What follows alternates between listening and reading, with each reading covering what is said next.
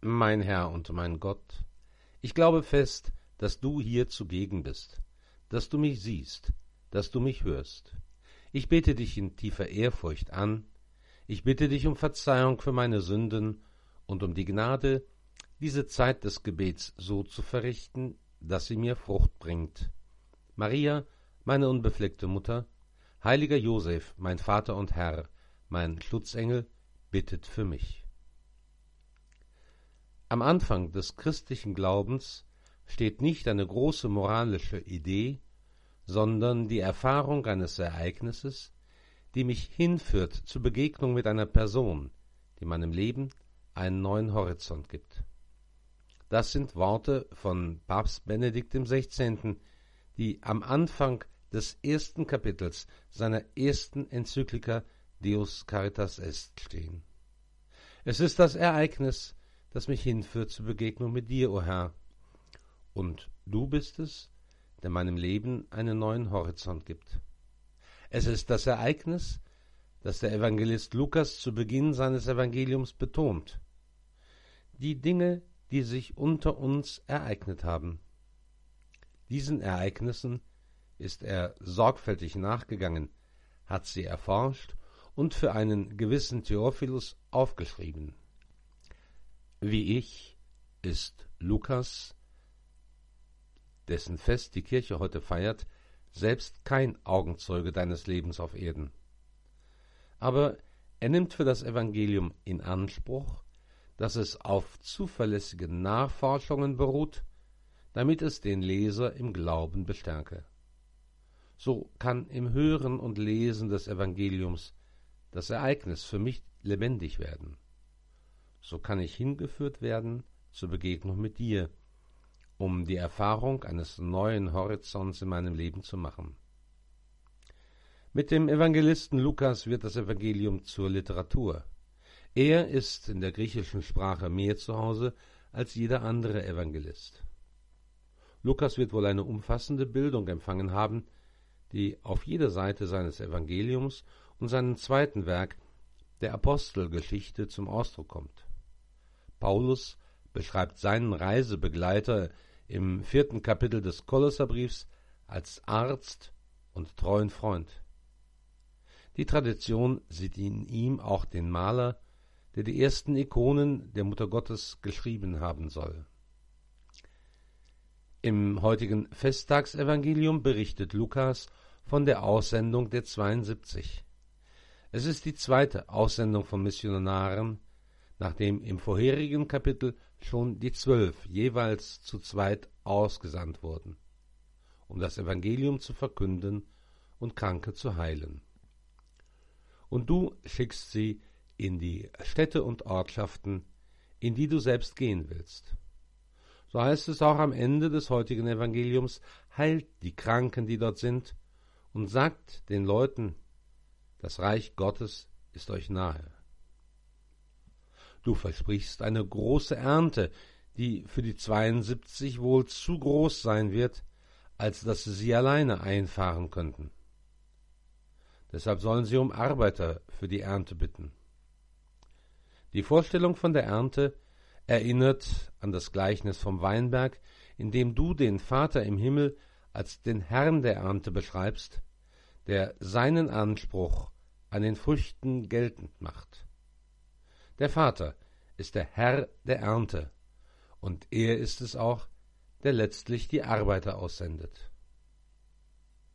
Und du versprichst keine angenehme und komfortable Reise, sondern Gefahren, die auf die Jünger zukommen werden, gesandt wie Schafe unter die Wölfe.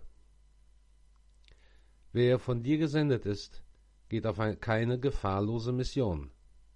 Schafe sind den Wölfen schutzlos ausgeliefert. Dabei erwartest du von deinen Gesandten, dass sie sich dieser Gefahr ausliefern. Das ist so, wie du es selbst getan hast.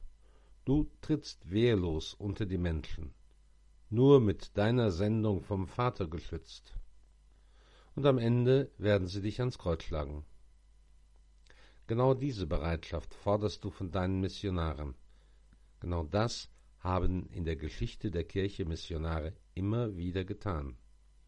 Und allzu oft haben sie das Evangelium tatsächlich mit ihrem Blut bezeugt, bis in die heutige Zeit. Wer heute mit deiner Botschaft, der Botschaft der Kirche zu den Menschen geht, muss zumindest in unserer Gegend, normalerweise aber nicht um Leib und Leben fürchten. Aber wer deutlich macht, dass es ihm ernst ist mit dem Glauben, der wird schon mal gerne als religiöser Spinner lächerlich gemacht, wenn nicht sogar als Fundamentalist diffamiert. Herr, du hast nie versprochen, dass du es den Menschen leicht machen willst. Aber du gibst auch die Kraft, gegenüber den Wölfen standzuhalten. Dann gibst du auch noch genaue Anweisungen für die Missionsreise. Die Missionare sollen auf Geldbeutel, Vorratstasche, sogar die Schuhe verzichten. Ich erinnere mich an das Wort eines Diözesanbischofs, der einmal klagte, Wie soll ich Pastoral machen, wenn ich kein Geld habe? Kann also gute Missionsarbeit ohne Geld, ohne materielle Strukturen funktionieren? Du willst uns aussenden nur mit der Botschaft vom Reich Gottes. Vielleicht ist ja die Botschaft tatsächlich glaubwürdiger, wenn sie nicht von äußerlichen Strukturen begleitet wird, die sich manchmal auch verselbstständigen können.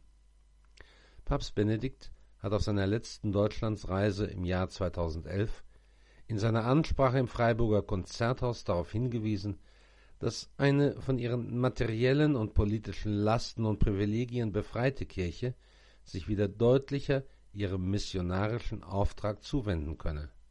Sie könne dann ihre Berufung zum Dienst der Anbetung Gottes und zum Dienst am nächsten wieder unbefangener leben. Der von dir gesandte Bote soll ohne jede Taktik aus der tiefen Redlichkeit einer innigen Beziehung zu dir sein Zeugnis für das Reich Gottes ablegen können. Und dann die Sache mit dem Frieden. Wenn ihr in ein Haus kommt, so sagt als erstes Friede diesem Haus. Den Menschen den Frieden bringen. Nun sind deine Boten schon zweitausend Jahre unterwegs, aber die Welt scheint nicht wirklich friedlicher geworden zu sein. Noch immer scheint es so, dass reißende Wölfe unterwegs sind, um über die Schafe herzufallen. Aber du sprichst ja auch von einem Frieden, den die Welt nicht geben kann. Solch ein Friede ist vielleicht der Friede des Herzens, den Augustinus meint, wenn er sagt, Unruhig ist mein Herz, bis dass es ruht in dir. Friede also dort, wo mein Herz in dir ruht dann wäre ein Mann des Friedens eine Person, die offen ist für die Erfahrung des Ereignisses, dir zu begegnen. Vielleicht kann ich ja auch so verstehen, was das Reich Gottes ist. Du sagst, das Reich Gottes sei nahe und lässt diese Botschaft verkünden, dort, wo du selbst hingehen willst.